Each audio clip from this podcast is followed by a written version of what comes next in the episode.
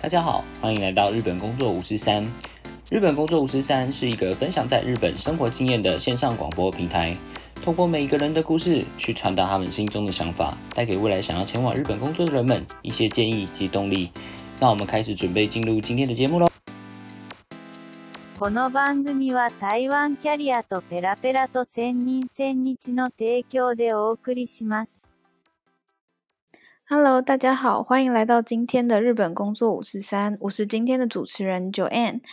我们今天很高兴邀请到在日本有留学工作经验长达十二年经验的春一，来跟大家分享在日本的生活。可以请你简单的自我介绍一下吗？好的，谢谢 Joanne。嗯，我是我是零八年嗯来的日本，当时是以交换留学生的身份。嗯，到日本来学习，嗯，在这边念了两年大学之后，直接参加就职，然后顺利的在日本找到工作，一直工作到现在。那这途中也陆陆续续换过几次工作，也有一些学习一些其他的东西，嗯，不过一直还是继续选择留在生活，呃，选择在日本生活，嗯，并我觉得会。不会一直，可能会暂时还会要一直在日本，呃，学习、生活以及工作。对，嗯嗯，了解。那想请问一下，春一在大学是在哪一间大学，然后念什么科系的呢？嗯，来到日本之后，我是念的国呃城西国际大学，因为我们当时跟国内的学校是有这个对接合作项目的。对，来到这边念的，嗯，大三、大四。对，但其实真正的在交换之前，我有在九州长崎，呃，也是通过交换留学生的项目，但那个只是一个短期的留学，呃，长期的短期留学项目毕业之后，我就到了城西国际大学，开始了大学的后半段的这个学习和生活。嗯，当时学习的是，呃，物流专业，算是经营情报，然后主要学习的是，呃，像这个。小型的贩卖业，比如说 Seven Eleven 的这种空逼，嗯，他们是如何进行食物的这些运输等一些呃物流方面的知识。嗯嗯嗯，哇，那日本这边的物流应该相对蛮多地方而言都还算蛮先进的吧？比如说冷冻物流啊，或者是物流的速度之类的。你觉得有什么跟自己以往学到的东西不太一样的吗？嗯，首先，日本的物流很成熟的是，嗯，因为日本的这个便利店的行业其实非常的发达。那如何去在这个指定的时间内将指定的货物送到，以及说如何能让食物保鲜，其实它每一家的这个呃贩卖商都是有计划性的。呃，比如说在这个时间点需要送什么样的产品，在另外一个时间点应该送什么样的产品，其实它都是经过一系列数据的分析之后。得到一个这样的物流运输的一个产量，我觉得这个可能是我在接触物流之前没有想到的。以前觉得说物流可能是海外的，嗯，输入和输出等产品的运输，但其实并不只是一个产品的运输，它是有呃科学的依据哈。在这个时间点是有什么样的人会到空逼尼便利店去买一些什么样的产品，它有都是经过数据的分析之后。呃，得到这样的一条这个运输的整体的一个链条，对我们当时主要的是学习这一部分，我是觉得蛮有意思的。生活当中，对对，生活当中会会觉得说，哎，为什么每次我在这个时间点想要到便利店寻找这个商品，这个商品就一定会在一定会在那里？以前从来没有想过，对，但是学习了之后会发现，哦，原来其实都是有考量的，对，有考虑到的，嗯。所以我想，应该是不只是日本，可能在世界各地也有这个，应该是说一个数据嘛，只是可能日本做的更详细一点。我在想，对，应该是，应该是当时，嗯，学习的时候其实也有参考过其他各大企业的这个物流的模式。嗯，不过最终最适合日本的这个便利店的一个物流模式，你知道，日本人对于食物的新鲜程度要求非常的高。对对，所以说。嗯，我觉得日本会划分的会更细致一些，更会细腻一些，对，而不是一个非常笼统的大的概念，会细小到每一个每一个地方，对。哦，了解。所以你在大学的时间念了物，呃，算是经营管理讯息。呃，对，经营管理，呃，我们那时候是经管经营，嗯、经营管理，呃，不对，哎，KA 交互 KA 交互管理，KA 交互管理，哦，嗯经营管理经营的管，嗯，对，经经营管营理。信息 KA 管理，KA 管理，诶，KA 交交互互管理，对，经营经经营营情报管管理对，经营情报管理，对，太长时间嗯不念，对。没事，然后你说你大学毕业后就顺利的在日本就职了，那你对当初第一份找到工作会很辛苦吗？就是找工作那段期间。会，我是觉得是我人生当中第一个可以说这个难忘的，然后并且是稍稍有一点痛苦的这样的一段记忆，有点痛苦有点痛苦，因为我是两千一二年就业，那个时候刚好日本其实就业不是很景气，哎就业是比较难。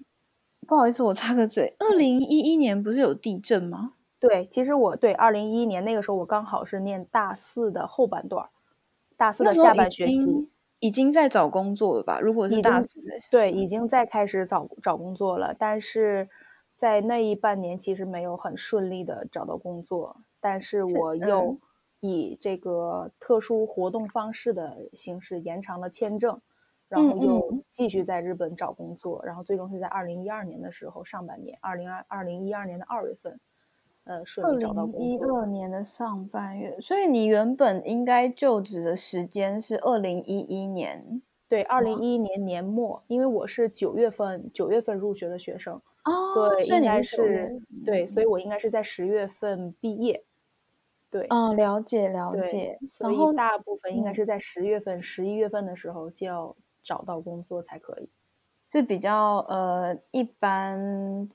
大学希望你们有的一个时间点是吧？对，因为当时我们其实来日本的时间也并不长，所以从大四的下半学期，其实有陆陆续续参加一些就职说明活动。嗯嗯嗯，但是当时自己的日语也没有说很好，所以一直没有进入到真正的说，呃，面试或者是二面等等一些嗯很重要的嗯环节，嗯嗯都是参加一些集中型的说明会。真正涉及到面试是在二零一一年的九月份，真的是快毕业的前后吧，才去会来不及，对，会来不及。对，那这样的话，我就又延长了签证，最后是在二零一二年的一月末二月份的时候拿到内定去工作的。哦，那那个时候，呃，三一一大地震吧，确实对的时对候，对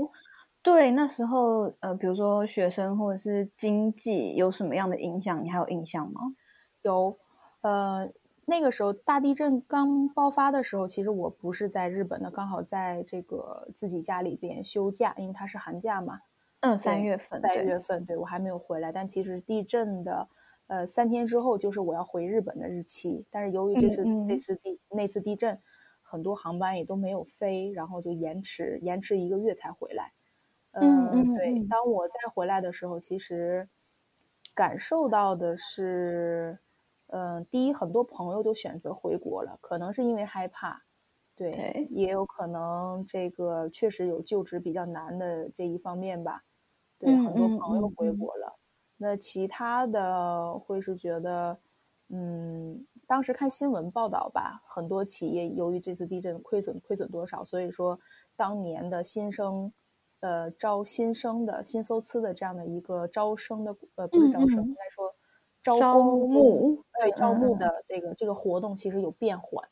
各个企业因为确实还是一定程度受到损失，所以说可能那一年就没有要招新生的计划。嗯嗯，那其实跟现在的状况有一点点像，对不对？很像，很像，很像，企业也蛮难的。对，对，企业也一直在亏钱，然后也没办法招新招募新的人才。对对，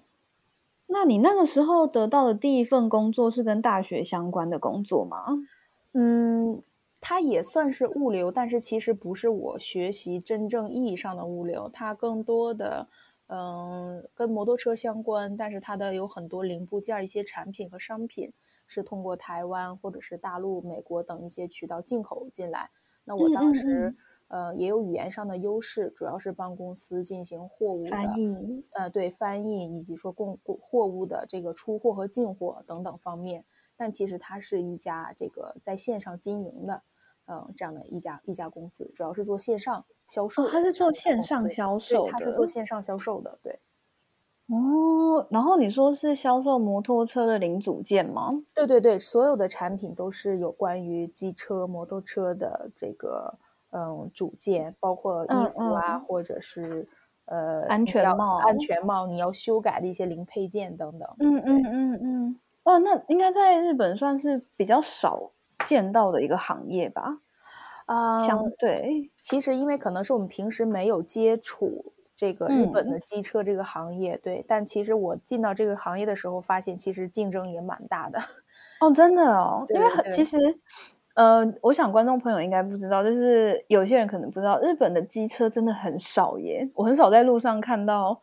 机车，大部分都是汽车，对吧？汽车，对对对，它没有，确实没有像台湾那么那么多，但是其实有很多人都是隐藏的在去玩摩托车，很多啊人、玩对他是。玩摩托车，很多人并不是为了骑摩托车而通勤呐、这一种交通工嗯具，嗯嗯嗯，很多人都他都是很喜欢改装。收藏的对，感觉吗？收藏对改装，比如说很多人可能是哈雷的粉丝，他买了一辆哈雷之后，可能会要去进行一些升级，呃，嗯会去把它的这个镜子改一改，发动机改一改，然后座椅嗯。方向改一改，呃，很多人会有这样的修米这个兴趣爱好，所以呢，他会去花哦很多的钱去对摩托车进行一些大大小小的修改。其了实解，对，嗯做到嗯摩托车行业之后，才发现其实日本本身的这个摩托车，像本田呀，或者是 Suzuki 等等，嗯嗯，其实市场是蛮大的。只不过确实，呃，路上可能看的不是很多，但其实当时工作的时候，每个月在线上购买这些零部件的客人，真的是超出蛮我的想象，蛮多的。对哇，因为我我自己觉得啊，我不晓得是不是大家都这样觉得，就是我在日本，然后因为我可能会跟日本的朋友说我在台湾都是骑摩托车，他们就说嗯、你会骑摩托车吗？因为他们好像会觉得骑摩托车这件事情感觉是比如说不良，或者是比较、呃混混，或是。呃，应该说是次文化的人才会去嗯做这件事情，所以你在你工作那段期间有这种感觉吗？就是大家会没这样讲。没有没有，因为当时我工作的社长，包括很多社员，他们也都是非常喜爱摩托车的，所以有一嗯次嗯跟他们一起出去玩的时候，我体会到他们是在骑摩托车享受这样的一个骑行的过程。其实后来嗯。每一次，比如说周末你有到，嗯、一些地方，尤其是山上，春天和嗯秋天的时候、嗯。去游玩的时候，你会发现有很多是机车族，很多都是、嗯。呃年轻人也有，他们就是呃摩托车行业里面叫呲林姑，就是 touring，他们会骑摩托车开在山间，然后去享受这种骑行的过程。对哦，倒没有任何不良的影响，反而是十几个人、二十个人这样的一个摩托车队，说实话很拉风、很帅气，每个人都骑着一台哈雷，对，那就其实那跟国外的车队就蛮像的了，蛮就像像的对比如说像欧美那边的。对对是。所以你这个工作持续了多久的时间呢、嗯，这份工作大概做了两年半，两年半的时候我辞职，因为当时那份工作是在千叶一家公嗯嗯司，呃，毕竟千叶还不是东京，内心里面还是会有一些这个想要到大的地方去 转一转的嗯感受，对，所以当时两年半的时候选择离职，然后到东京去找了下一份工作。所以你第二份工作也是相关工作吗？还是有换走呃转换走跑道？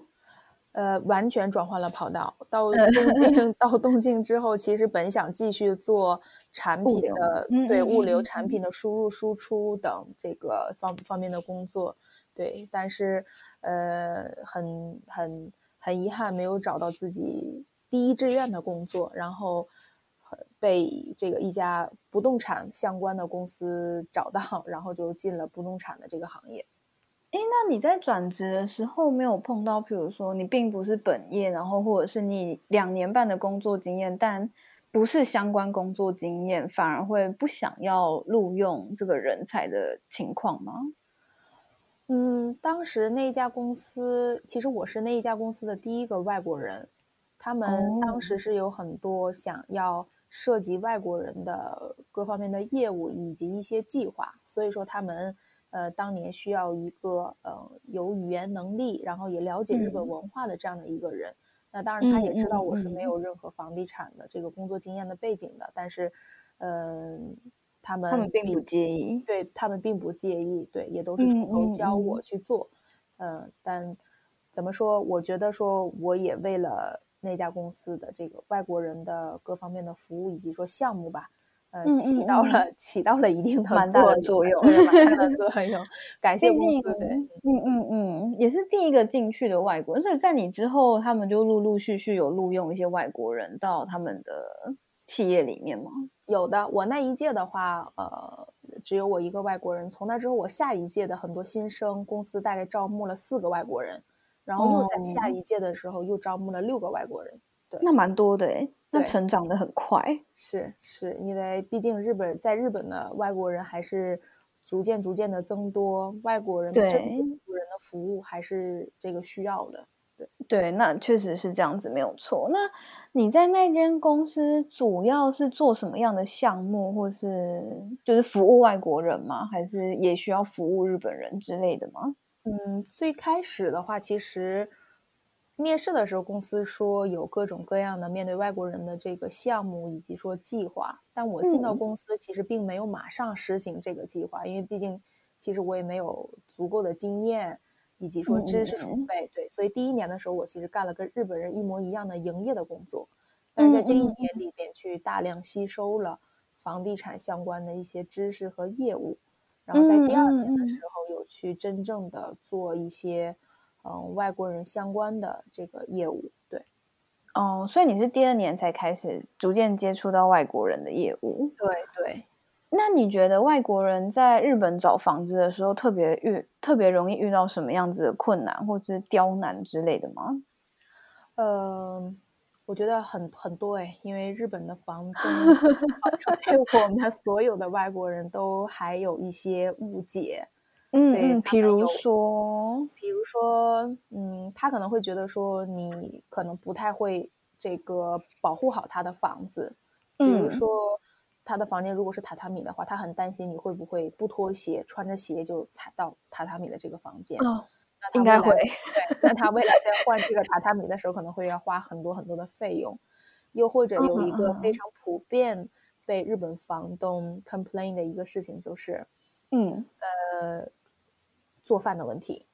做饭的问题。做饭的问题，因为怎么说？嗯，因为很多中华料理可能是那个。油烟比较大，或者是对，或者是用油炒的东西比较多，那你剩下的油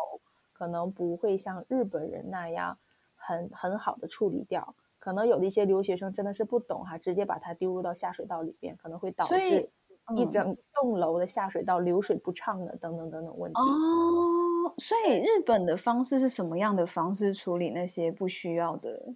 油？日本其实它有两种，第一种呃常用的哈，第一种就是说你可以买它那种油的那种凝固剂啊，我有看过，对对对，你只要把东西放在那堆油里面之后，它就会凝成一个大块儿，然后可以当成可燃垃圾就丢掉。或者如果很少油的话，很少油的话，它还是会希望你用那种纸巾把它纸巾吸，对，把它吸掉之后再再去扔。但很多，嗯嗯嗯，很多留学生可能最开始不太知道。就直接丢到下水道里面去，但是很多房东会 complain 到说，呃，因为你这样常识一两次可能不会有什么太大的问题，但是你每有一个月的话，其实它那个下水道流水会是一个问题，嗯，因为会冻住嘛，对对对，冻住不说，而。且就是它可能其他家在排污水的时候，可能会有一些东西残留在管道里边，哦那房东对房东就要去花钱去负责维修和清理，他就要花。多一部分的钱去做这部分的工作，所以那确实蛮困扰的。对，所以 可能对于，呃，尤其是对留学生吧，我觉得来说还是蛮苛刻的，因为他会认为说，嗯，留学生还没有足够的掌握到日本的这一些文化，还有生活方面的一些习惯，他很不放心啦。哦，所以如果是有工作的，反而会比留学生要来的好租到房子。对工作的人的话，第一个他的收租收益也稳定嘛，不会像留学生，他很担心你说这个月有钱交房租，下个月没有钱交房租。对，那工作的人的话，第一工资稳定，第二个能工作的，说明可能日本的一些我们说说常识交西 K，他可能是比较了解，所以生活上应该会比较符合日本人的习惯，他还愿意比较愿意。对，嗯嗯嗯嗯嗯。还蛮意外的，我一直都知道，呃，日本房东不太喜欢租房子给外国人，但其实我一直都不知道为什么，我一直以为是只有钱的原因，就比如说，呃，这个房这个人会不会签约，就住了三个月就突然收东西就走了，然后找不到人的这种情况而已，我一直以为是这样子。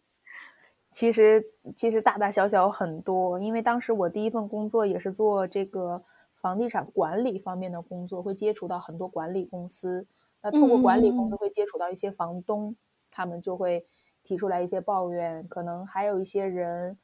觉得自己家门前的走廊也是属于自己的范围之内，可能会在门口 堆放一些东西，但其实这对于房东来说都是困扰，他。觉得这是公共设施的部分，你不应该放私人的物品啊，等等等等。对，哎，这样我还蛮好奇的，像比如说管理公司啊，或者是嗯，就是管理公司啊，就是中间的中介或者管理公司，公司会要求你去教育房客吗？比如说跟他们讲一些常识，或者是问他一些生活经验，知不知道一些日本的礼仪之类的事情？其实不会，我们。呃，管理公司单纯的就是通过他，呃，身份，主要是以身份去判断。如果是留学生的话，可能了不起会问来日本几年，日语能达到一个什么程度？对，房东很担心里边的租客不会日语，然后不能跟他进行一个很好的沟通。确实是。对，所以他大概可能会用以日语的这个部分来作为一个判断的标准啊。如果说你日语说的很流利，他会认为说啊，你可能来日本有一段时间。或者看你的这个在留卡，可能这个时间比较长，他大概能判定。其实我们在做租房的时候审查的时候，这个有一些基本信息会上报的给管理公司的。他一看你大概来日本两三年、三四年，有一定的经验，他可能会条件相对来说放的比较宽松。那如果刚来日本的话，确实有一些难了。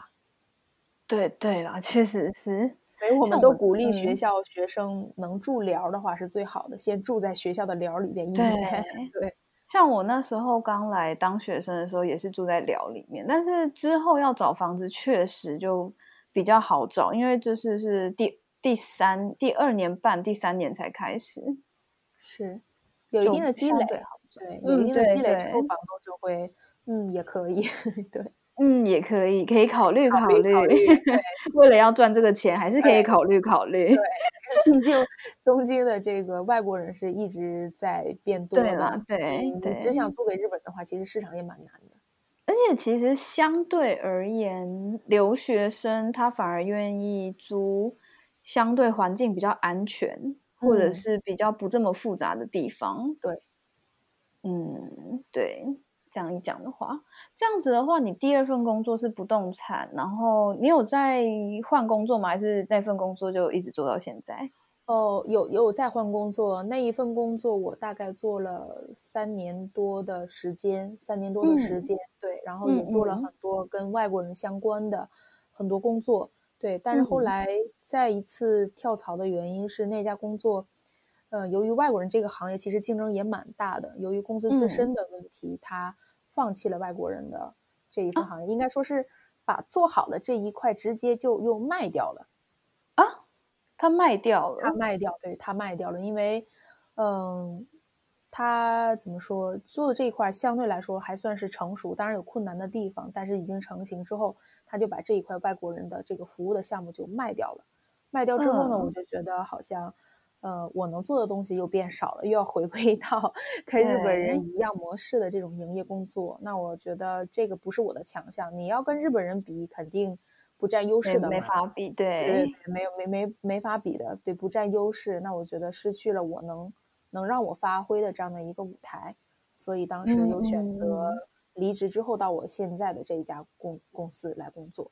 那你哎，那你当初没有考虑过，就是去，就是你原本那间公司卖给的另外一间公司下面工作吗？嗯，有考虑过，不过呃，卖给那间公司，它的总公司不是在东京的，那就说我要换一个城市，但我我还想继续留在东京，并没有想换城市的打算，所以所以就放弃了，对，放弃了。那你当初在找这份工作的时候是怎么找到的转职这件事情？嗯，其实准确来说，是我现在这家公司也是挖我去的。哦，所以其实也不能算是你再重新找一个，是刚好已经有一个位置在，对对，可以选择，可以选择。对，因为在上一家公司的时候和我现在这个公司其实是有一些接触的。可能交易没有那么多，但是有一些接触，然后了解了解。曾经我是嗯一个窗口，对，一直在连接两家公司。然后呃，当时反正他有邀请邀请我，问我想不想去，我觉得是一个选择的时机，我就去了。对，我没有听过，就是因为我身边的朋友比较没有这样的状况。我想问一下，他在挖角你的时候，他是怎么跟你说的呀？其实。嗯，我在上一家公司的时候去做我现在这家公司的一个窗口。那当然说，现在这家公司在当时也是有一个对接的窗口的。那我跟当时对接的那个人其实关系还算是不错，非常好。然后他知道我们上一家公司已经把外国人的这个产业卖掉，然后他就来问我说：“你有你有什么打算吗？”他也是在探我的口风，对，问我有什么打算吗？问我会想去吗？我说我其实不太会想去。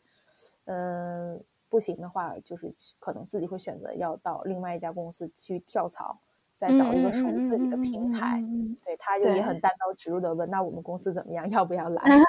那其实他算还蛮有职业道德的，对吧？就是他并不是趁虚而入，他并不是挖墙脚啦。对，他是知道那间公司要结束这个项目，所以才问你愿不愿意到他们公司。那还不错，其实是的，是的。时间点接衔的也非常，只能说对方的担当信息是蛮准确的。嗯嗯嗯，他分析的他分析的这个方向也是蛮准确的。他料到说我可能会要 离职，就在很准确的一个时间点来问我。哦，那其实也是蛮幸运的哈。是啦，是的，是的。所以你在前一间、第二间公司做了三年多，多不到四年，对。然后到现在这间公司又做了呃两年两年多一点点，还不到两年半哦，两年多一点点，所以这样前后加起来就是大学两年，加上一开始的工作两年半，哎，两年，呃，第对第一份工作两年半，两年半，然后加上第二份工作是三年多一点点，对，打三年半，嗯，差不多，然后再加上现在两哇。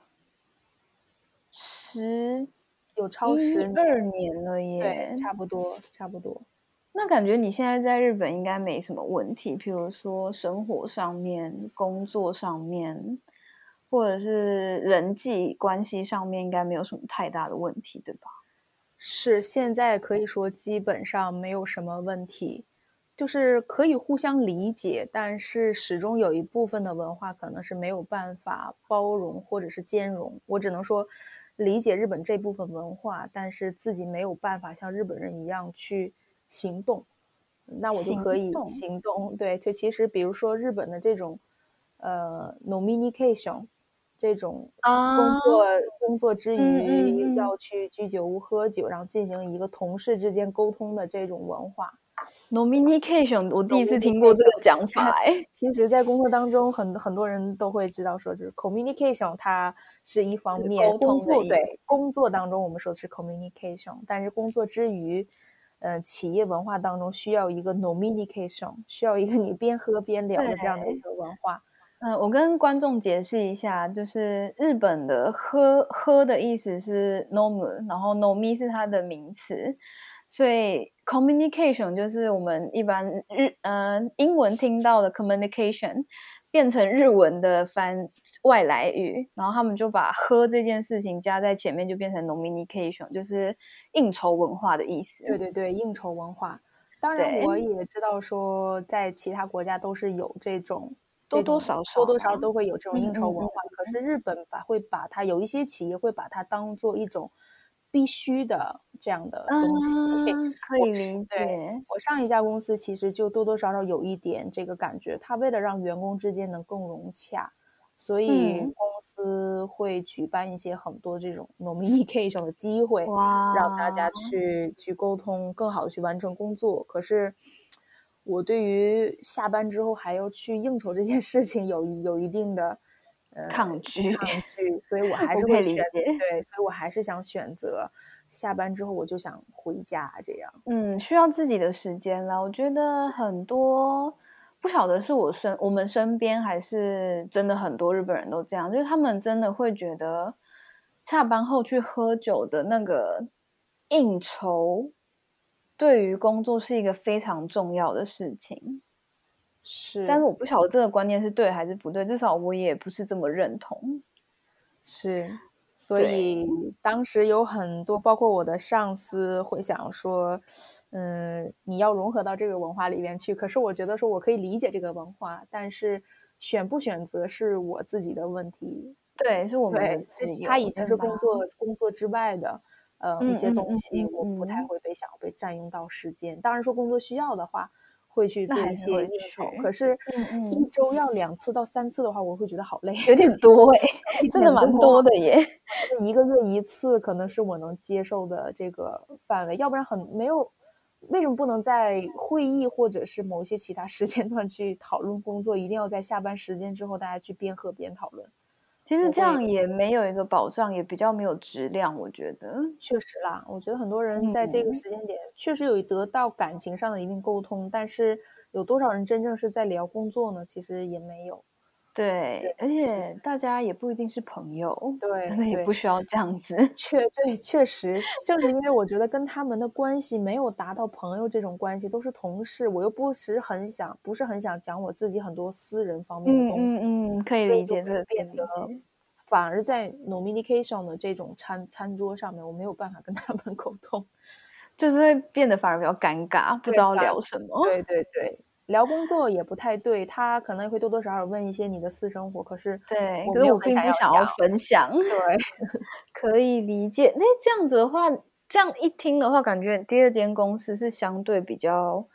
稍微传统的日本公司吗？对，比较传统，它成立也蛮久时间的，然后公司规模算是中等吧。呃，由于嗯嗯我当时也是嗯第一个外国人，所以之前都是很传统的日本文化，就是从社长、嗯嗯对嗯到下边的员工都是蛮传统的那一种。这样这样子的话，他们会有加班文化吗？有很严重是不是？很严听这样讲，重，对对对，我还记得当时工作的时候，我有一个算是小组长吧，因为我是喜欢白天高效率干，然后干到下班的时间，我完成这一天的工作，我就是要准时回家的人，所以我嗯白天会非常猛的在干。嗯嗯对，嗯，但是他会说，如果说你干完的话，你可以在公司再留一小段时间。我说为什么？他会说，那大家都没有走。我说，可是我的工作已经干完，我为什么要看大家的脸色嘛？这个当时是我怎么说，刚接触，刚也是刚工作不长时间嘛，嗯体会到的一种这种大企业里边，嗯的一种一种特有的文化。可能小一间的企业的话，比较十几个人，对，十几个人、二十个人的话，可能不会讲究这么多。哎，那你现在的公司也会吗？现在公司完全不会，我现完全在公司不会对，反而因为呃欧美呀，还有这个大中华地区的外国人比较多，嗯整体公司的文化氛围是相对来说比较自由的。了解了解，所以他就不会有那种我要等到别人下班我才可以下班的这种概念。完全不会，而且我们是现在是这种，嗯、非特别常对，呃对，一个是特别时期，然后我们一直是遵循这种弹性制工作，所以大家自由度非哦常高。所以就变成是责任制的，对吧？就是你你的责任做完了，你其实就可以下班了。对对，可以这样说。哦可是这样子的话，生活跟工作会不会比较模糊一点？就是譬如说你在休息时间，但是有工作进来，但这是你的责任，你就必须要在那个时间，在你休假那天把它完成之类的事情。会有会有很多情况下，嗯，一定要在指定的时间内完成我所有的工作，会有一些，嗯，怎么说，加班，甚至可能会加班到很晚。但嗯如你嗯所说，这个是个人责任的问题。那你如果嗯说你没有规划好整个流程的话，你前期做的比较慢，那你后期可能就要面临着加班。哦，所以就等于其实是要很自律，对吧？对，这样要自律的话。对对对。对哇，这样真的也很看人呢，就也不是每个人都可以很自律的去完成每一个阶段的工作。确实啦，所以，嗯、自由度很高，但是有一些人其实反而不太适应这么高自由嗯度的这样的公司，他可能更会去喜欢一些有明文规定的条条框框，有很多规则的这样的公司，可能他反而会比去会去比较好行动。反而这种是对这种让你自己随便做吧，可能有一些人确实不会适应。嗯，那反过来讲，第二间公司的同事，比如说像日本人之类的，他们算是需要被约束的那种类型吗？因为听你之前那间公司，比如说要需要看到别人都下班才可以下班，然后公司又希望你可以有 nomination 的话，也会去的这种感觉。嗯，上一间公司大部分的人还是会尊重这个文化，大部分人啊，有一些，嗯，有一些小组长类的人的话，他确实还是会看上司或者是其他人的脸色，会去，嗯其实没有什么工作，但是会坐在那里坐一段时间之后再再走。哦，对，上一间公司有，而且因为做营业嘛，呃，男生女生都很多，做营业可能会这种收收的方面比较多一些。对比较多一些，他们也很擅长去做这对方面的啦对啦因为毕竟是营营业的。对，所以他们就会经常的下班会聚到一起，然后跟其他部门的人进行同事喝酒。反正当时我就觉嗯得，如果你去看一下每个人的 schedule 的话，可能一周真的是有三天、四天、五天，真的是每在一天喝都在外面酒喝酒。对，我的天呐！他可是他们也不介意他们自己过这种生活啦，主要是对他们不介意。再一个，我觉得很多可能已经结婚的人的话，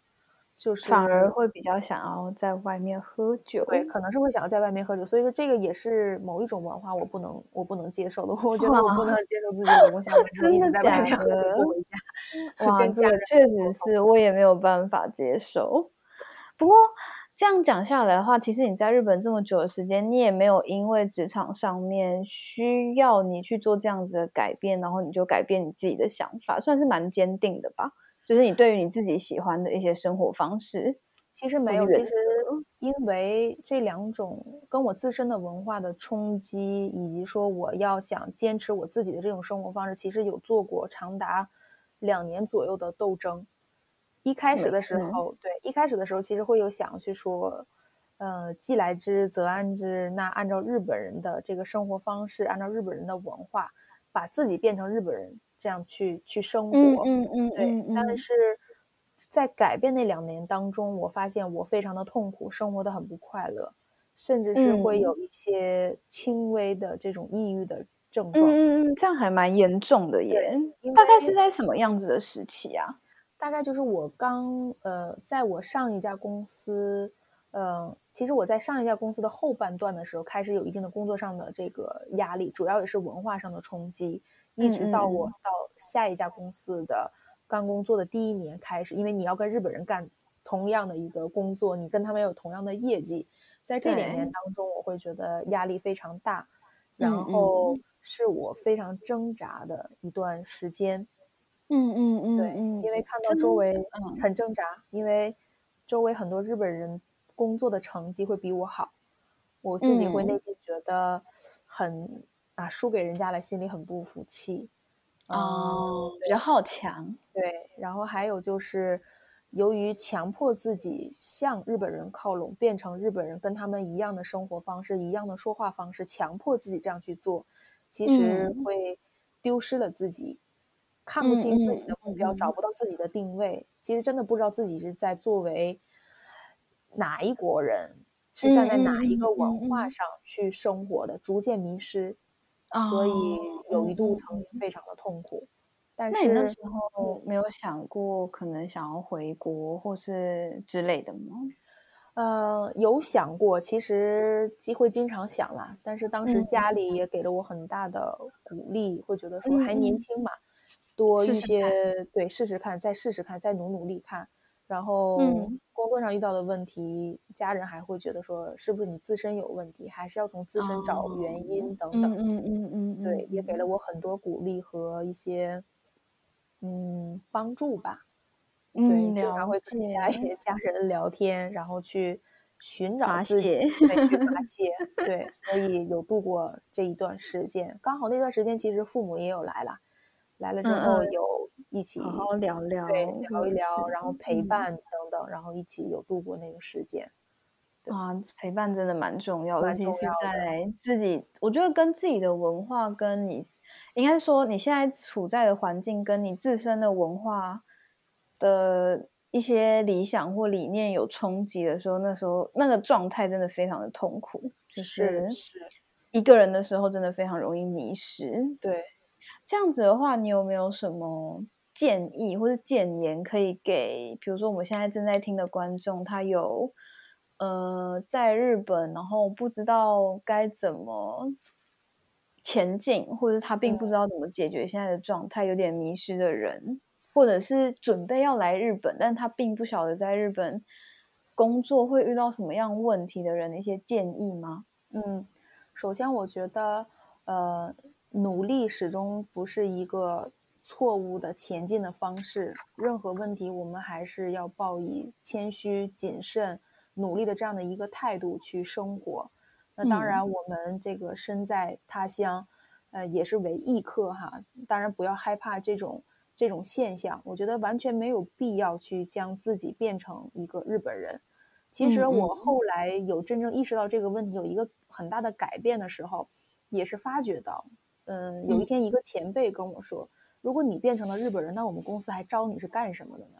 那就再招一个日本人嗯就好了，完全失去你外国人的这样的一个特色。对，我觉得这句话，嗯，点醒了我，告诉我确实是我没有必要把自己去变成日本人，我就不是一个日本人。对，但是但是我要尊重他的文化，嗯，同时我也希望就是说，认日本同自己，对认同自己，然后也希望就是日本的企业会尊重我们的文化，所以我觉得。遇到的事情不要怕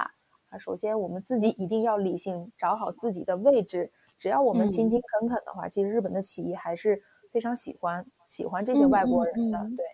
那再一个就是真正遇到了问题的时候，我觉得不要逃避，去、去。想一下会为什么会产生这样的一个一个一个状况，也没有必要嗯。勉强自己去做一些自己不擅长的事情，尤其在工作当中，不要拿自己的短板去跟人家的长板比。以前我就会因为接电话接日本人的电话接不嗯好，经常被日本客户骂，我会觉得很失落，然后每次嗯会花嗯大量的时间像在念书一样去练习日语。但是说实在的，无论如何再练，你还是达不到这种土生土长日本人的这样的一个一个程度。而且本身我也不是说这种专门是日学日语专业出身的人，只是说生活在日本会用到。嗯对，后来没有觉得不应该用自己的日语短板这一块去跟日本人去比，反而可能要发挥我自身的优势。我会中文，我会英文，我嗯了解嗯其他国家的异文化，这种包容心啊，对去在工作当中去发挥自己的光和热，给自己建造一个自己的舞台。真的真的，我觉得这真的非常的重要，你才有勇气去面对每一次跟你不一样的东西。对，其实不只是工作啊，不只是在日本的生活，我相信接下来的生活当中，都会有大大小小不一样的挫折和一些文化的碰撞。那每一次的碰撞都不可能说这种低气压，然后挫折挫败感很强这种，嗯，应该不太行了。所以说还是要积极正能量的去积极正面对面对这些问题，嗯然后面对自己，接受自己。只要肯努力，自己没有那么差啦。